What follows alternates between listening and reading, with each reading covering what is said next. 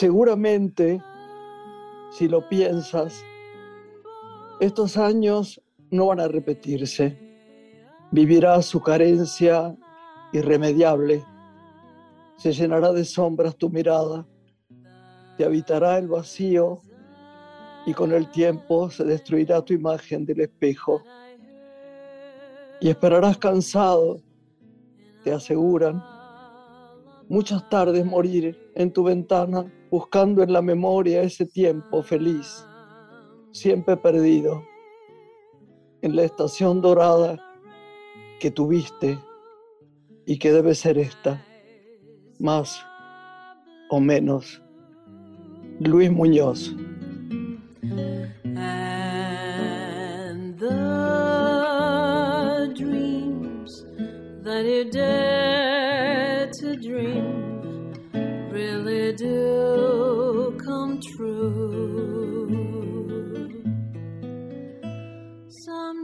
Hola, mi querida y nunca bien ponderada sobrina. Buenas ¿Cómo noches, va? querida Grace. ¿Cómo estás? ¿Cómo estás? Muy bien. Hoy nos acercás un poeta español en lengua castellana para arrancar. Pero vos sabés que, qué cosa increíble, voy a decirte la verdad. No sé por qué lo había leído, lo traje hoy y pensé que era latinoamericano. Mirá, así que me desasnaste. ¿eh? Es un Un día doctor en tenemos que hablar de lo que fue la experiencia que no hablé Sí. nunca de ir al Calafate, ¿no? Y del glaciar y de todo ese sentimiento increíble que da ese lugar, el agua, la gente, el paisaje. Eh, bueno, en un festival donde se llamaba el Festival del Agua. Hablaremos tranquilamente de eso en cuanto podamos, ¿dale? Dale, porque queremos conocer cómo está este hermoso patrimonio de la humanidad. Yo hace 15 años que no voy al glaciar y por las fotos que, que vi posteaste, el lugar cada día está más lindo, hay más cuidado, ¿no? Que eso es lo más importante, que podemos proteger nuestro patrimonio. Que de hecho, en la época que yo recuerdo fui, no estaban las barandas, podías casi caminar sobre el glaciar. Y después se armaron las pasarelas, se cuidó mucho más el ambiente. Vos sabés que la gente camina por el glaciar, lo que yo no podría, pero digo, Claro, la, la excursión. una excursión es muy Claro, difícil sí. hacerlo, es difícil caminar por el glaciar, para mí, pero muchísima gente lo hace y dice que es una experiencia absolutamente maravillosa. Y eso felizmente todavía está presente. Lo que antes, se- lo que antes sucedía es que estabas en contacto directo con el glaciar y eso hacía que no, no estuviera tan protegido. Ahora si estas pasarelas lo cuidan más y está esta experiencia que vos decís de excursión de poder transitarlo, ¿no? Con todos los cuidados que eso requiere. O sea, eh, y además quiero recomendar el hotel Coste Nike porque la verdad que es una gloria con gente que te atiende maravillosamente bien, comida sencilla y felicitar a la gente que hizo el Festival del Agua. ¿eh? Que es un motel sustentable en el que estuviste, ¿no? Amigable con el medio ambiente. Nos Claro, sí. Con, días con, eh, atrás su coordinadora. sí, con videos absolutamente divinos sobre el tema. La verdad que fue deslumbrante, así que doy las gracias eh, a, a Alejandrina Morelli de Uruguay, gran periodista, y a nuestra amiga de acá, Roxana, que es un encanto y la voy a invitar también para que nos cuente algún día largamente todo.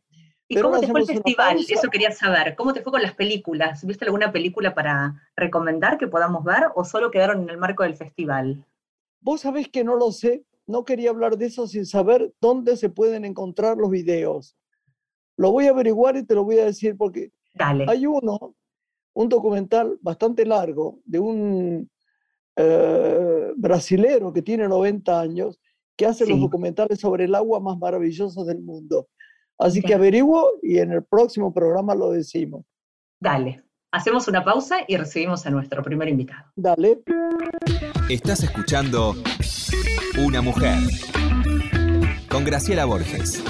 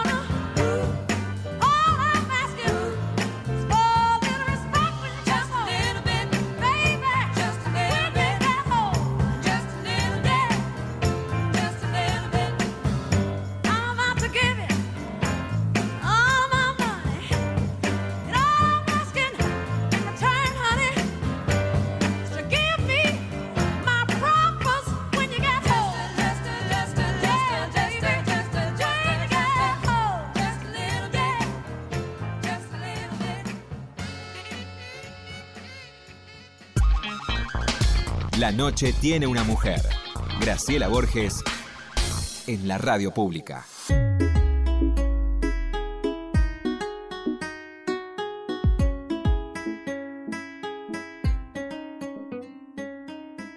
Lore, qué, qué- qué buen invitado tenemos, ¿no? Que yo intenté hacer esto, hay que saber hacerlo si uno tiene ganas, con fervor y fe, con las personas que más saben, porque se me ocurre que, no digo que sea peligroso, pero digo que son estos temas como eh, otros que hemos tocado en nuestro programa, que tienen que estar hechos por maestros realmente, por gente que sepa mucho, mucho, mucho, ¿no?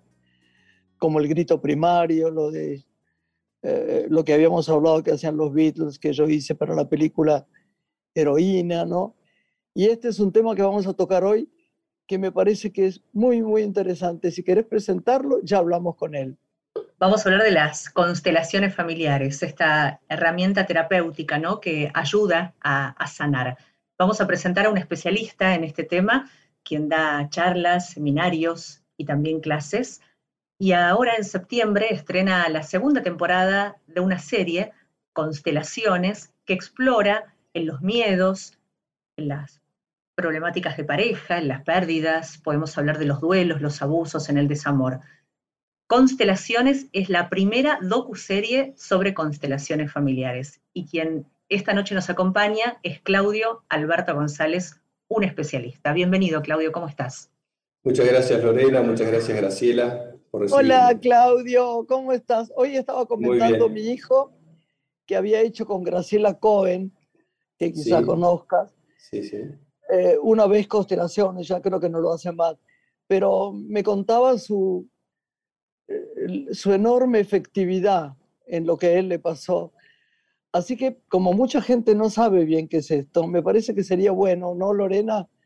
Que nos explicaras, ¿De qué se Porque- trata esta herramienta? claro, Sí. de qué se trata. Es algo, bueno, que quizá nosotros conocemos y mucha gente no. Así que por favor, decinos, y además qué bueno que venga una serie que se llame Constelaciones. Creo que va a ser muy importante. Sí, la verdad las constelaciones son una herramienta de tipo terapéutica, fenomenológica y sistémica que permite ordenar los sistemas. Ese es el, el objetivo, ordena el sistema para que fluya el amor. Entonces, cuando el sistema está ordenado, puede ser familiar de origen, familiar actual, puede ser el sistema laboral, el cuerpo humano es un sistema, cuando a través de esta herramienta empezamos a ordenar, todo empieza a fluir y, es muy efectiva porque se, trata, se, trabaja sobre lo sistémico, sobre cosas que uno sabe y cosas que desconoce. Entonces es algo, es una herramienta que realmente nos sorprende, es complementaria, suplementaria con otras herramientas, con otras terapias. Eh, es, ha venido a sumar al servicio la reconciliación del ser humano, les diría. Claudio, ¿y cuán necesario es para poder transitar una experiencia de constelaciones familiares tener previos conocimientos de lo que es la psicología, de haber transitado por una terapia tradicional? No, no necesitas saber nada, no es necesario. A mí las personas Sí, me era, consultan- era importante para mí que preguntarte esto, porque la gente en general, yo lo, lo viví en Mendoza, Sí, cuando fui a casa de los Aldívar, había una persona muy interesante que hizo una constelación familiar y explicó, por eso me interesa que vos expliques, que no hace falta tener ni siquiera un apoyo de haber estado haciendo eh, mucho tiempo, tener un psicoanalista o una, sino que simplemente es abrir en neutralidad el corazón, eso es lo que ella decía. Así que me gustaría mucho que Mirá. expliques, porque la gente tiene que seguir esto para poder verte o para poder ver a quien quiera que haga estas cosas, ¿no? Mira, es brillante la pregunta que ustedes me hacen. Yo hace eh, más de 12 años que me dedico a hacer constelaciones y, y he viajado por el interior, he viajado por el exterior haciendo eh, en ciudades importantes como pueblos más pequeños y, y he tenido la suerte de compartir espacios con gente de diferentes culturas y de diferente educación. Y, eh, y yo les puedo asegurar que sepan, tengan la primaria, la universidad, eh, Eh, yo he hecho constelaciones durante dos años en un penal de, de Lomas de Zamora, con lo cual eh, nos atraviesa en todo sentido y todas las personas comprenden perfectamente todo porque se trata de sentir.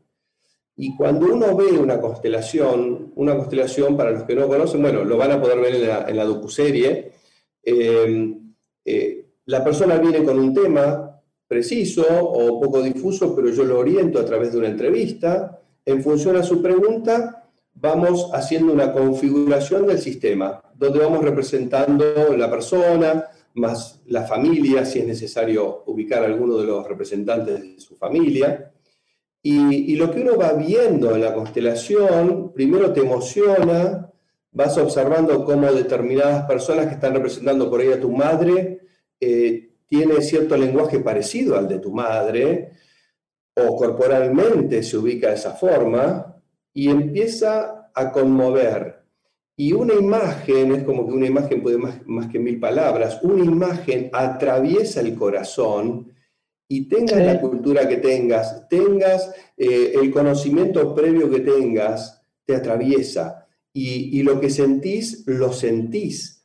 Eh, yo, yo, digo que esta herramienta, eh, cuando vos ves una constelación, penetra el corazón y madruga a la razón es una imagen que entra, la tomás y te transforma. Y después, bueno, vendrá la mente. Cuando, perdón, eh, Lore, que yo cuando vi esta vivencia, muy desde afuera, porque apenas estuve en Mendoza, sí estaba una señora, amiga mía, yo nunca había hablado en profundidad de sus temas, y me acuerdo que me di vuelta y la, ella no estaba participando en ese momento, o quizás sí, yo no me di cuenta. Empezó a llorar, a llorar, a llorar, a llorar. Y, y yo eh, en, en, realidad no me acerqué porque me parecía que estaba procesando algo, ¿viste? Muy fuerte. Sí. Y, Sí, sí. y cuando nos íbamos en el auto a su casa, ella me dijo, me hizo muy bien, me- sostuvo el alma, me hizo muy, muy bien, me hizo limpiar. Eh, Me impresionó mucho eso, ¿sabes? Bueno, mira, eh, Lore, ¿querés decirme algo? Si no, te iba a responder algo. No, no, te hacemos esta pregunta porque muchos eh, ingresamos a las constelaciones familiares a partir de una terapia personal, tradicional. Entonces tenemos ciertas herramientas para disponernos a abrir ciertos campos de profundidad del ser. No todo el mundo ha vivido esa experiencia, por eso me inquietaba saber desde qué lugar Bueno, uno podía ingresar. Y en paralelo, esta pregunta está relacionada a tu serie. Saber si es Sí. una serie ficcionada o son casos reales, teniendo en cuenta la intimidad que requiere una constelación familiar y todo lo que se dispone de uno, ¿no? Para atravesar Sí. lo que uno quiera transitar en cuanto a temática. Dos cosas te digo que está pasando últimamente. Yo estoy haciendo talleres eh, en diferentes lugares eh, con gente, ¿no? Eh, por suerte, están viniendo jóvenes, están viniendo adolescentes a los talleres a trabajar sus propias problemáticas con sus padres, por ejemplo, con la vocación o lo que fuera. Eh, chicos que no han atravesado por ninguna de estas herramientas o ni, inclusive ni con terapia. Y no sabes el nivel de apertura y de sanación que genera, la sensibilidad que tienen los chicos y cómo la manifiestan es impresionante. Y me vienen a los talleres gente de todas las edades, personas de 80 años, 70 años, que quizás este, eh, tampoco atravesaron por esto. Y, y la emoción es la misma. Y con respecto a la docuserie, son todos casos absolutamente reales de personas Ah, que yo conocí, que yo conocí el mismo día de la grabación. Porque hay Ah. personas que yo no conocía. Acá vas a encontrar, en cada capítulo, es, eh, en cada episodio, es un caso real de una constelación. Que por un tema televisivo quizás se ha tenido que acortar algunos espacios para que calcen en 30 minutos. Pero es el caso absolutamente real. Eh, hay algunas personas que ya han constelado conmigo, que yo les he pedido si querían hacerlo de esta manera, y hay personas que voluntariamente, hay muchos jóvenes que eh, yo los conocí ahí mismo, e inclusive yo no sabía cuál es el tema. Ahí van a ver que yo manejo una entrevista, les pregunto de qué se trata, dónde te duele la vida, y, vamos conversando ahí y va surgiendo. Y salen cosas que yo tampoco sé cómo pueden terminar. Eso es lo maravilloso. Porque yo puedo tener una idea, pero uno, el constelador suelta las hipótesis en determinado momento y se deja fluir por lo que va viendo en el campo, en el campo, cómo se van moviendo los representantes. Y así que todos los casos parecerían como guionados, realmente, porque tienen una exquisitez que ninguno tiene desperdicio. Y prepárense porque la segunda temporada se viene con temas muy, muy fuertes, muy emotivos. Y les cuento algo más, porque claro, yo siempre me veo constelando, jamás me vi desde el otro lugar. Yo les puedo asegurar que cuando yo veo cada capítulo, unos más que otros, yo no paro de llorar. ¿Dónde lo vamos a ver? Lo podés ver en UCL o si no lo podés ver, cualquier persona puede bajar eh, desde su celular la plataforma app TUVO, T-U-V corta, V corta O. Y de ahí están todos los capítulos, o sea, ya está cerrada la primera temporada y van a empezar a salir la segunda temporada todos los miércoles. ¿Mm? O sea, cualquier persona del mundo, de hecho, eh, está presente en 11 países, más Estados Unidos y España, así que de todos lados lo están viendo. Claudio, ¿cuál es la frecuencia para constelar? ¿Cuál es tu sugerencia? ¿Un tema se abre, se dispone y se cierra en esa sesión o tiene una continuidad? Sí, claro, claro. Muy, muy, buena tu pregunta. a mí me gustaría que explique, Carlos, por ejemplo, Lorena llega o yo. Sí. Tiene que ir con gente, puedo ir sola, no, vení sola. Para, que la gente no tema, ¿viste? Y para que la gente vaya con disfrute. Yo llego y, eh, ¿qué pasa, por ejemplo? Normalmente, eh, yo, eh, o sea, las personas me hacen la reserva del lugar, o sea, es todo porque no, no vienen espontáneamente, sino que hay, hay digamos, los espacios son reducidos y limitados. Entonces, bueno, la persona se anota, puede venir sola, puede venir acompañada pero eh, yo hago, abro un taller con una breve explicación de qué se trata, nos presentamos todos, se empieza a dar un clima realmente amoroso, realmente amoroso, eh, donde todos vamos abriendo el alma, realmente, porque las personas que, eh, o sea, supongamos que vos, Graciela, querés constelar, bueno, te pones al lado mío, yo te empiezo a preguntar cuál es tu tema, entonces tenemos un montón de otras personas que nos van a ayudar. Entonces yo te digo, Gra, este, elegí alguien para, para, vos, alguien para tu hijo y alguien para tu madre, por ejemplo, supongamos. Entonces, entre las personas que tenés ahí, le pedís a una persona, a otra y otra que te ayuden. Esas personas se paran voluntariamente y están al servicio de tu propia sanación. Es un acto de amor ser representante. Y ahí vas viendo desde afuera, como si fuera un guion de una película, tu propia vida o ese recorte en esa situación. Como comienza una constelación es la imagen inicial de la problemática ahora en tu corazón. Cuando termina, quizás son 10 personas abrazadas, así es como te vas. Te vas pleno y completo. ¿Y por qué es tan efectivo? Es efectivo porque sana y porque ordena. Entonces es algo realmente, y, la gente se va muy bien. Obviamente te emocionas en el momento, lloras de emoción, lloras de, hay muchas eh, eh, normalmente en un taller pueden haber 5, 7, 10 constelaciones donde eh, vemos diferentes procesos y si estamos presentes en ese taller es porque todo lo que va a pasar ahí tiene que ver con nosotros, si no, estaríamos. Entonces es algo hermoso porque vos ves, por ejemplo, una reconciliación de una madre con una hija, por otro lado ves conflictos de pareja, por otro lado ves un padre con, no sé, X situación, por otro lado un tema laboral, un tema de salud, o sea, es tan amplio y enriquecedor. De hecho, eh, yo tengo mucha gente que, me, sigue y ya lo toma como una herramienta terapéutica donde no viene a constelar, por ahí constela cada tanto, pero participa. Y en cada participación en cada observación, uno va sanando, porque en la medida que te emocionás, sanás. En cuanto a la frecuencia, depende del tema. Si, si trabajamos un tema y la persona me dice, quiero volver a constelar, yo a la persona le pregunto, ¿qué es lo que constelamos la vez pasada? Porque hay veces que no es necesario volver a constelar eso, sino hay que dejar que decante, hay que dejar que el proceso y el sistema se siga ordenando.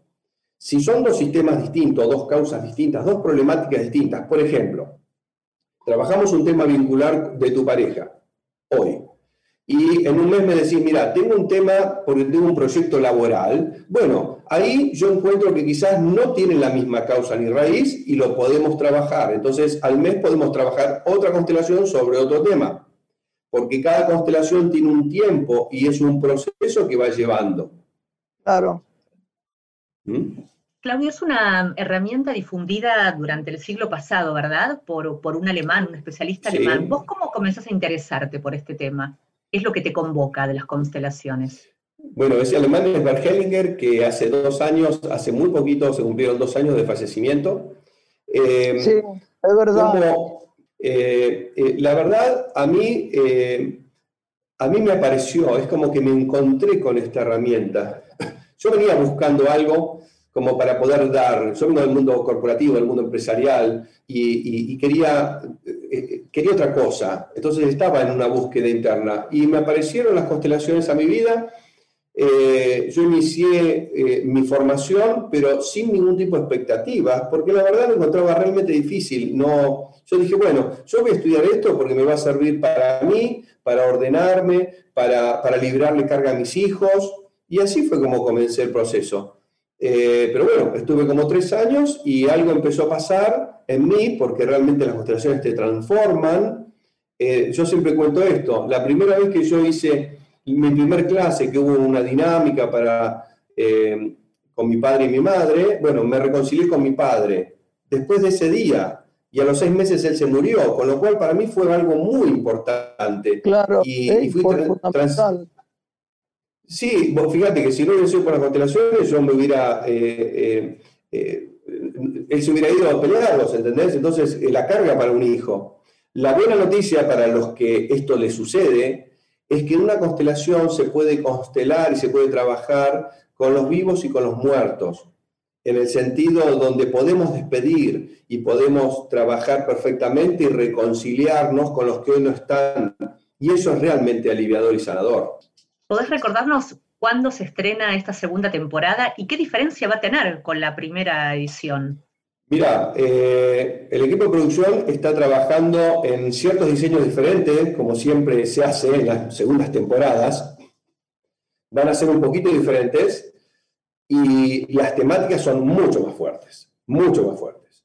Vas a ver situaciones, hay un caso de, de- de- una chica que fue abusada por su padrastro, o sea, eh, y la verdad no elegimos esos temas, porque yo tenía una lista de tantas personas que venían a constelar y me, pregun- me decían, yo me voy a constelar un tema, no sé, de vocación, ok, y lo que pasa es que no sabemos dónde puede desembocar una constelación. Vos venís por un tema que te duele el dedo gordo del pie, y a lo mejor de ahí sale todo un drama importante. Quiero hablar con vos para, para que le expliques un poco cómo puede llamarte, dónde puede contactarte, contanos. Mira, eh, me pueden conectar, contactar, me buscan eh, en, Facebook, en Instagram como Claudio Alberto González.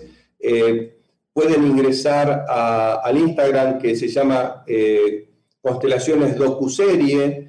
después a, la producción le paso mi WhatsApp y me pueden hacer mandar un WhatsApp. Y de hecho yo estoy haciendo constelaciones a la distancia, gente del interior y del exterior, a través de videoconferencias de Zoom o videoconferencia de WhatsApp y hago la constelación. Hace más de cinco años que lo hago de esta forma. Eh, hay- hay- también tengo un canal de YouTube donde hace años que yo estuve haciendo constelaciones en teatros y ahí hay como 20 o 30 constelaciones mías que están, cualquiera las puede ver y se va a emocionar. No tiene la producción que está en la docuserie, por supuesto, pero el material es original y, son casos reales, todos son casos reales. Eso es lo que a mí me apasiona. parece, debe ser muy interesante, muy interesante para los actores hacerlo, vos sabés. Creo que voy a ir a verte porque me parece que es algo muy poderoso para, para personas que han tenido tanto desarrollo de vidas diferentes que no son de ellos. Es muy, es muy interesante. esto y sí. limpiar, ¿no? Porque a veces uno arrastra Sí, personal. claro. que no son Claro. uno, ¿no? Sí, me parece que es claro. fantástico eso. Bueno, una, una idea es que vamos a trabajar en ese concepto también, o sea, vamos a, eh, eh, perfectamente podemos constelar celebrities. Y es realmente sanador, muy aliviador. Y no sabes cómo te libera para proyectos, es increíble. O sea, tengo un montón de testimonios que, que, que personas que estaban en una situación. De hecho, en algún momento vamos a hacer un, un programa o algo con todas las personas que constelaron, porque yo voy siguiéndolas a ver cómo está cada una. Y, y- Ah, y están teniendo cambios. bien. Sí, sí, están teniendo Claro, cambios no importantes. apoyo. Hay gente que necesita apoyo. A las personas que constelan conmigo, yo les digo que me llamen a la semana, cuando quieran, y, y la verdad este, es así, me llaman, me van contando. Eh, eh, lo importante es estar sin expectativas y, y dejar fluir. Eh, es así. ¿Mm? Bueno, Claudio, no sabes lo que te agradecemos que hayas estado con nosotros. Lamentamos que hoy lo único, bueno, ya sabemos que por todo esto tenemos que, que grabar así, de lejos, porque menos mal que es así, porque te llenaría de preguntas, si no. Bueno, me encanta, me encanta. Cuando quieran, chicas, me llaman de vuelta y charlamos sobre lo que quieran. Hagan todas las preguntas que quieran. Así que. Dale, dale, cuenten conmigo. Eh, es más, eh, hasta se les ocurre un caso, sucede tal tema, y de dónde puede ser, y yo te puedo decir por ahí las hipotéticas causas eh, de donde puede venir una problemática. ¿Mm? Es muy interesante, es muy Se nos interesante. ocurren muchos temas, así que te vamos a seguir llamando y... Con mucho gusto, chicas, con mucho gusto. Bueno, un verdadero placer. Carlos, Gracias, Graciela, gracias Lorena. Así que bueno, les mando un beso enorme. Gracias. Gracias, un abrazo grande. Gracias. Gracias a ustedes. Chao, Ahí chao. volvemos, Lore. Nos despedimos y escuchamos música para ir a la pausa. Dale. Muy Hasta bien. la raíz, de Natalia Lafourcade. Música y Chao. volvemos. Sigo cruzando ríos, andando selvas, amando el sol. Cada día sigo sacando espinas de lo profundo del corazón. La noche sigo encendiendo sueños para limpiar con el humo sagrado cada recuerdo.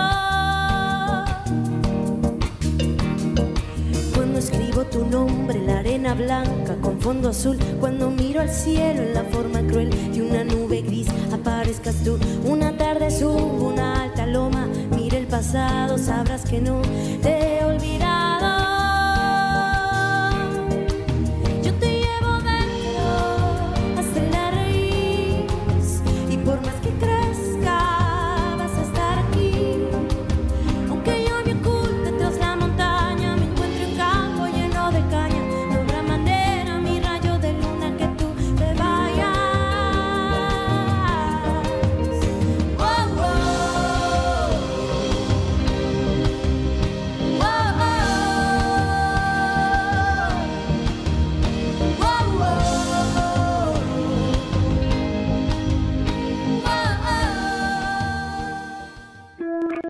Estás escuchando Una mujer con Graciela Borges.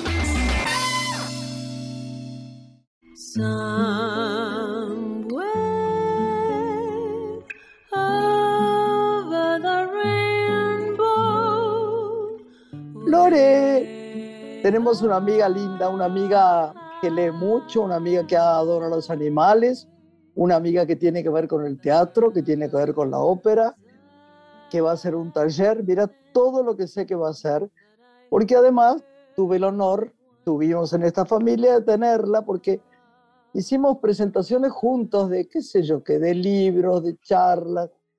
Ella adora los libros y como nosotras, Lore, adoramos leer, este, le vamos a preguntar cosas a ella. ¿Qué te parece? Dale. Vamos a presentarla. La conocemos como Nati Libros. Ella es rosarina, vive en Buenos Aires, gestora cultural, especialista en comunicación y arte, y en la actualidad trabaja en el Teatro Colón en el área de coordinación y producción. Y es la creadora en Instagram de Letras que Miran OK, un espacio virtual que promueve la difusión de la lectura a través de talleres con orientación en narrativa argentina, transitando diferentes géneros. Natalia Hidalgo, nuestra invitada esta noche en Radio Nacional. ¿Cómo estás, Nati? Bienvenida. Pero muchísimas gracias, buenas noches, Hola queridísimas amigas. hola Natilina. Bueno, un honor acompañarte de nuevo, Graciela y Lorena, ¿Cuánto sin ambas. verte? ¿Cuánto sin verte? Un montón, pero ¿sabés qué? Te estamos esperando en un montón de lugares a vos. Y yo estoy esperando que vos nos cuentes, le decía recién a, a Lore, que nos vas a contar cosas de libros que nos, que nos gusten. No sé por qué elegiste, bueno, porque es el mes de la madre, ¿no?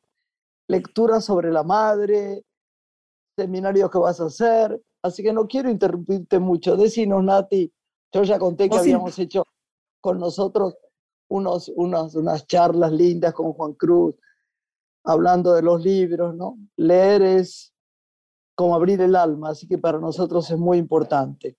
Contanos. Y hablar de libros es como una de las pasiones. eh, no cuesta nada, es como, no es trabajar ni, eh, ni esforzarse. Vos igual interrumpime cuando quieras. Sí, elegimos para este momento que se viene octubre eh, hablar de- del Día de la Madre como efeméride, pero estos libros son vigentes eternamente, porque las madres son madres. En realidad maternar uno lo hace todo el tiempo. Y lo interesante de estos libros es que hablan de maternar, de quienes, de las nuevas, de las nuevas maternidades, desde una pluma exótica, desde la escritura nueva, desde la escritura contemporánea, también desde las fragilidades, desde la intensidad de la mujer.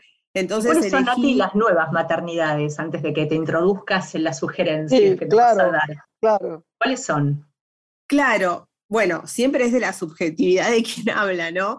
Pero de lo que hoy conocemos con esto de eh, maternar, que no solamente ser madre es eh, parir físicamente eh, a otro, otro u otra ser humano, un bebé, sino maternar a través de una mascota, acompañar a una amiga en un duelo, Claro. llevar adelante un proyecto, un emprendimiento, por ejemplo, recibirse, atravesar, digamos, o, eh, tu vocación a- de algo que quieras aprender inclusive de adulto, eh, volver a enamorarte después de la viudez, eh, maternar el amor, fertilizarlo, ¿no? Cuando claro. enviudaste, volver a decir, vuelvo a creer después de estar 20 años de casada en el amor, reconciliarte con tu mamá también, porque a veces no, no es un nido de rosas la relación eh, madre-hija, padre-hijo, entonces esa reconciliación con la madre, eh, esa comunicación, ese diálogo, entonces estas nuevas maternidades que empezaron de hace décadas, ¿no? Esto no es, no es nuevo, ¿no? Pero eh, sí empezaron a aparecer en libros escritos por mujeres que son madres y que tampoco no lo son, pero sin embargo atraviesan la temática de la maternidad. Yo les voy a, igual, eh, eh, siempre me gusta tener en la mano el libro, aunque estemos en radio, porque es como sentirlo y el olor al papel. eh, y les traigo lindo, a... no, no hay, no hay cómo leer con papel, nada, nada. Sí, Yo sé que te dicen que está bueno mirarlos en la, en la tablet y en los no sé qué, y en lo- pero el olor del libro, el amor por las hojas, la- incomparable. Además, los libros en una casa, esto lo hablamos un montón siempre con Graciela, porque en esas charlas que era qué leen los actores, eh, qué leen los artistas, hablábamos de las bibliotecas, ¿te acordás que habitan las casas y que no es que ocupan lugar, son parte de la casa los libros. Y decimos que además una persona que, aunque tuviese un libro, un libro, empezar por eso y poder leerlo, ya es empezar con una grandeza de una biblioteca. Da igual que después se pueda seguir. Yo creo que el que empieza a leer un libro realmente con el corazón abierto, con la cabeza abierta, va a seguir comprando libros, va a seguir pidiendo que le presten libros si no tiene dinero, va a seguir haciéndolo. Porque la vida es antes y después de leer. Esta es la realidad. Tal cual, y los libros son como espejos para mí. Eh, te conmoves, te reís, te emocionás, te enojás, les haces pregunta al escritor, aunque no lo tengas enfrente, eh, te, te las de, los, los eh, trazás con lápices, les das vueltas las hojas, eh, se tornan como parte tuyo. Así que si, si quieren empiezo con Todo nos sale bien, de Julia Coria. Julia Coria Sí. es una joven escritora de nuestra ciudad. Eh, ella escribió otras novelas, pero este es una no- un libro de no ficción autobi- autobiográfico. No se los voy, como se dice ahora, a expoliar, porque la novela empieza así, el libro empieza así. Eh, todo estaba bien en su vida. La casa bien, el perro bien, el matrimonio bien, de 20 años, sus hijos sanísimos, ella amando a su marido, y ante una noticia se enteran que su marido tiene un diagnóstico de una enfermedad. Y lo que ella Mm. hace como buena escritora, empieza a escribirse un cuaderno de diario, como un diario íntimo, de lo que va pasando en ese camino. Empieza a recordar cómo se le declaró, los momentos compartidos en la facultad porque estudiaron juntos sociología, las preguntas de su hijo sobre qué le pasa al padre. eh, y es un libro eh, muy interesante porque no es ni de autoayuda, ni es lastimoso, ni, ni ella recurre al, al llanto, sino que va recordando y va haciendo todo un recorrido sobre lo que fue esa relación y donde además ella tiene una noticia de una fecha de vencimiento. Entonces lo publica eh, con, con esta eh, estructura de diario, con un título, es muy chiquitito, es ideal para regalar a aquellos que no leen tanto y es ideal para regalarle a los lectores también, porque eh, tiene una pluma exquisita, Julia Coria, en donde en el libro aparece esta esposa que se siente vulnerable, que sabe lo que va a perder, pero que también tiene que sostener a la familia, tiene que sostener a sus hijos. Yo soy muy fanática de los epígrafes, las frases que aparecen en la primera hoja. Y ella, Sí. la de ella, dice, el destino hace fuego con la leña que hay. De Barico lo toma. Y el libro es esto, es hermoso, Grace. Esa, esta frase es hermosa Sí, porque... es preciosa, preciosa. Y Así el que libro tiene una tapa lindísima, mira, te, te da alegría solamente, la gente no puede leerlo, pero puede leerlo, digo, pero no puede verlo ahora, pero todo nos sale bien, es enorme. ¿Quién lo editó este libro? Así lo podemos. Este eh, lo editó eh, Odelia, que además es una gran editorial, además dirigida y coordinada por mujeres. Eh, y es muy interesante también esto de que hay ahora un montón de editoriales pequeñas que la están remando en dulce de leche, en barro, en un montón de espacios para salir adelante después de la pandemia. Eh, se lo súper recomiendo. No es un libro eh, sobre la muerte, es al contrario, es un libro sobre la luminosidad de la vida. Sí, de una cachetada que te da y después de esa cachetada salís adelante. Además les quiero decir que a Julia Coria la encuentran en redes, en Instagram, que se volvió a enamorar, que tiene nuevamente una pareja eh, y que sus hijos están perfectos, la casa bien y el perro bien. Bueno, mi amor, a ver otro. Otra, una muy joven escritora que se llama Natalia Rosenblum. El libro se llama Baño de Damas. Eh, nació en 1984, es escritor, una joven escritora, da talleres también, la pueden encontrar en redes. Este libro es para reírse mucho, porque es la historia de un grupo de amigas que charlan en las clases de, aqua, de Aqua Gym, porque están qué entrando en la vejez. Qué bueno. Es exactamente. Acá ellas ya fueron madres, ya les pasó de todo en la vida y se encuentran eh, teniendo charlas sobre un nuevo amor y lo que les pasa con, y lo toman y está escrito con muchísimo humor y hablan sobre la amistad, sobre el amor y sobre el deseo. ¿Qué hacemos con el deseo en la vejez? Eh, tienen unas conversaciones formidables estas amigas. Además, hay una eh, que el club de barrio eh, promete y ofrece la presidencia y ella se postula como presidenta del club de barrio a entrando, digamos, en la vejez. Eh, la tapa, además, también Divino, la, la- la divino. describimos. Es Nati, una ¿vos te señora. un cuento, me viene ahora a la, a- a la memoria, un cuento de Salinger, de, de los nueve cuentos de él, que es una reunión de mujeres donde hablan y hablan y hablan. Es tan enriquecedor porque empieza siendo tan sencillo y como tan, no frívolo, pero tan como superficial y después llega a unas honduras increíbles. Así lo pienso que debe ser este libro, ¿no? Sí, Qué ellas bien. se llaman además Beta, Estela y Silvita. Y además Sí. una vive un amor prohibido con un amante y se les quiere escapar de la historia a las otras dos. Eh, es la verdad que muy divertido, Ana Inés, que es la protagonista, y esto ocurre en las clases de aquagym, cuando uno entra a los gimnasios y ve esos grupos de mujeres, eh, Sí. digamos, esas clases puestas por edad en lo- a las 11 de la mañana.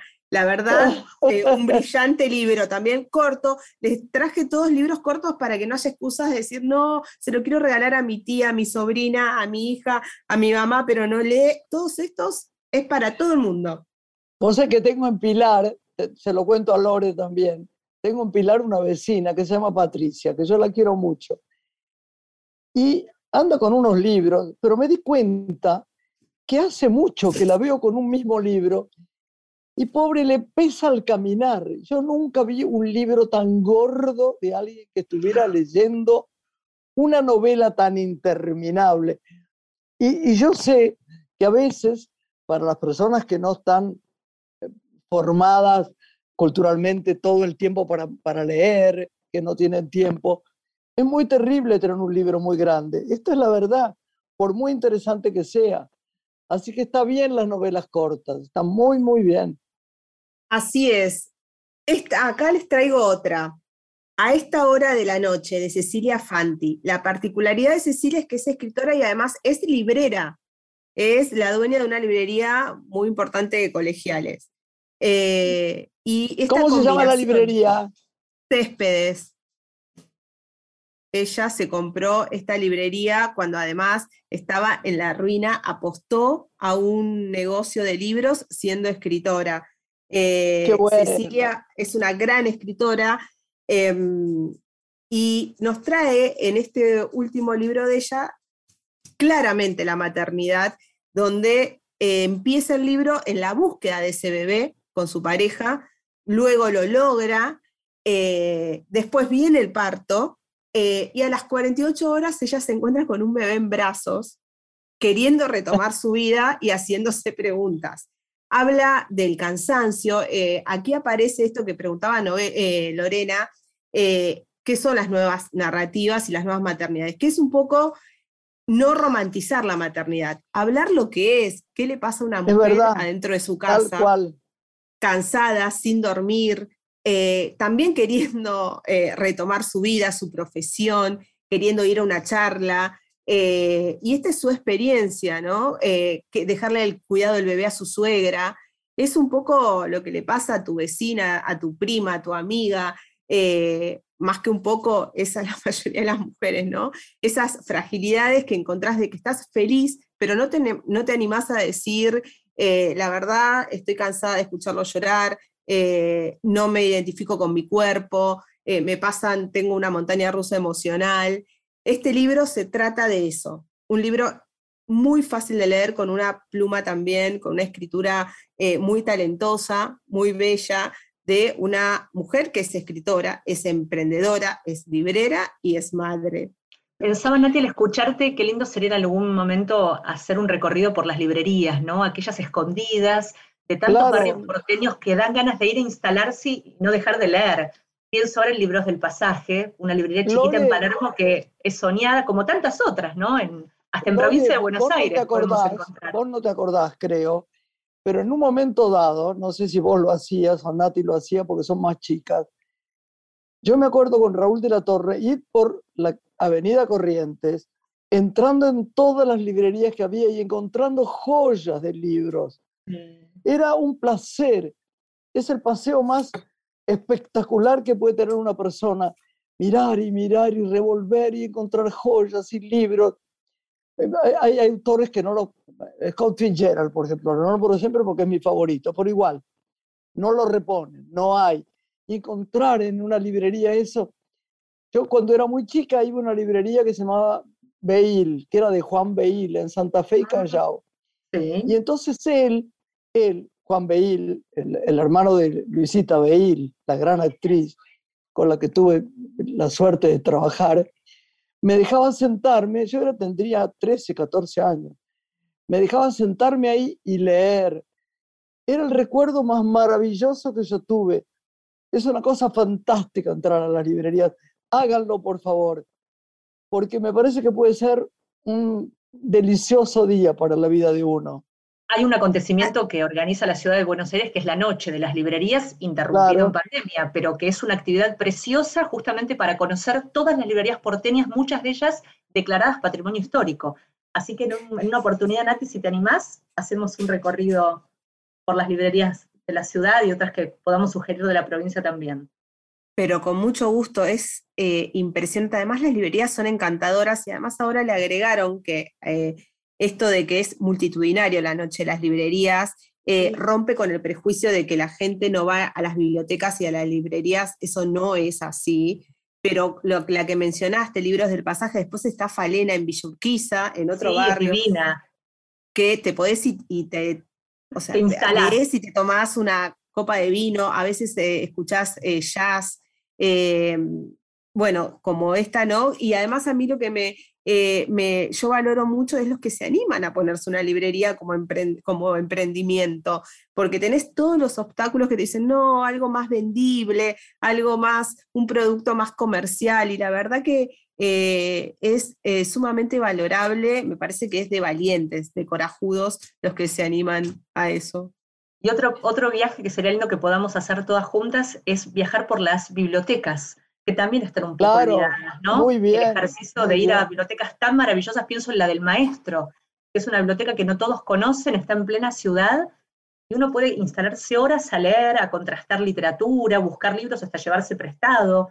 La nacional, hay muchas bibliotecas lindísimas, la del Congreso. Lore, vos sabés que cuando te acordás que fuimos a, perdón que te interrumpa, a Tucumán con Juan Cruz, se lo Sí. cuento también a Nati, y fuimos a distintos sitios. Había un sitio que fuimos que creo que se llama La Florida, que era la zona más humilde en sentido que había sido además, eh, había tenido inundaciones, estaba de- deshecha.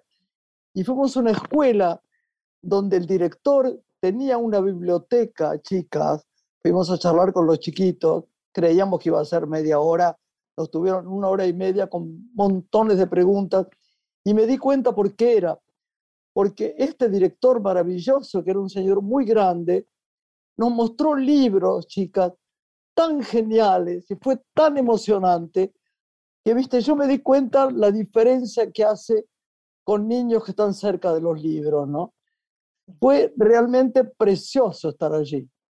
Lo que mencionabas, Lore, eh, de las bibliotecas, y esto lo sabrá, lo sabe Graciela, también lo que tenemos nosotros el privilegio es que hoy en la ciudad de Buenos Aires tenemos bibliotecas donde habitaron y escribieron escritores argentinos nuestros, como Miguel Cané, por ejemplo, Borges, o eh, Cortázar. Claro. Claro, exactamente. O Cortázar. Es un placer ir- saber eh, que eh, ir a esos lugares, porque cuando viajamos vamos a visitar donde habitaron y estuvieron otros artistas, pero acá todavía tenemos un montón de lugares donde es de la historia más reciente nuestra que los podemos visitar. Y conversar con el librero, ¿no? Con ese oficio de librero que nos ayuda a, co- a cotejar, que nos dice, este libro no lo tengo, pero te puedo dar este que te puede servir. Ese diálogo con el librero que también se ha perdido y que es maravilloso, ¿no? De lo que sabe realmente el, el- que el bibliotecario, quiero decir, la figura del bibliotecario. El oficio de, el- ¿no? Ese oficio de librero es maravilloso. Además, yo llegué a escritores gracias a libreros que nunca hubiera conocido. Que el librero, me- conociéndome, mis gustos, eh, el, el tipo de literatura eh, que leo, me dice, mirá, llévate este que te va, como ellos te dicen, te vuela la cabeza, te cala hasta los huesos, es un librazo. Y vos te vas A mí, contento, a mí me feliz. pasa mucho, ¿sabes? Me pasó ahora últimamente en la pandemia en Pilar, que los chicos de dos librerías que conozco mucho me llaman y dicen, estuve pensando en vos, porque antes creíamos que, lo- que los, que los libreros estaban contratados, pero que por ahí no leían mucho. Esta es una idea. Leen muchísimo y saben muchísimo y, y saben los gustos. Ah, gra, gra, vení, vení, vení. Mira el libro nuevo que llegó de los daneses que a vos te gustan los policiales y me muestran uno, pero porque además conocen, reconocen el gusto de uno y eso ocasiona un placer y una amorosidad tan grande, Nati, ¿no? Y Lore, tan grande, tan grande, qué lindo. Y ahora que Es las la pasión. librerías tienen además lugares donde el otro día eh, oía a Luisa Delfino que tiene un barcito donde es una librería y de paso ella toma su café con leche y le dan su media luna. Uno puede sentarse y quedarse ahí, ¿no? Ahora, antes no, chicas. Antes no había estos sitios, hace muchos años. Así que es placer total. Bueno, tenías Totalmente. otro libro, ¿no? Tenía otro libro, hasta ahora hablamos de las argentinas, pero no quería dejar de tener, yo les voy mostrando para que le contemos a nuestros oyentes.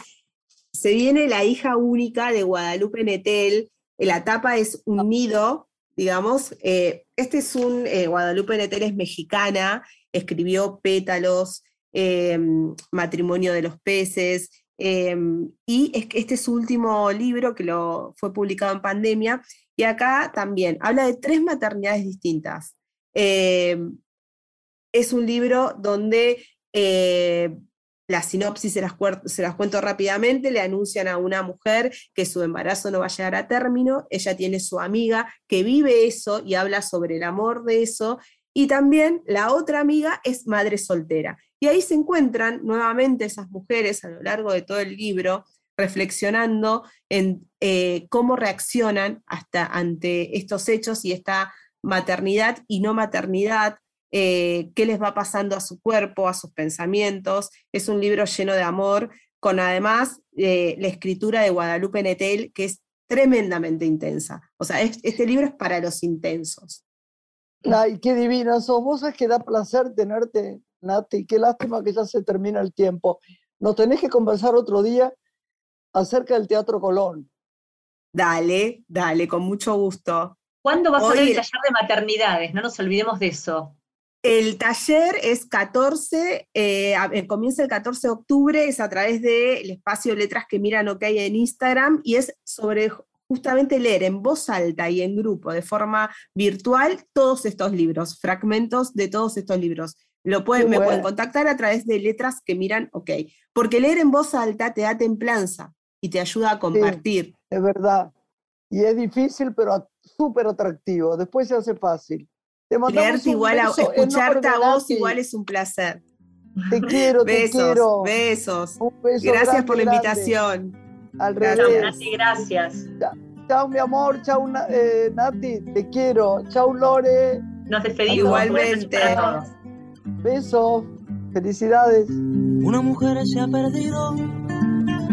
Conocer el delirio y el polvo se ha perdido esta bella locura, su breve cintura debajo de mí. Se ha perdido mi forma de amar.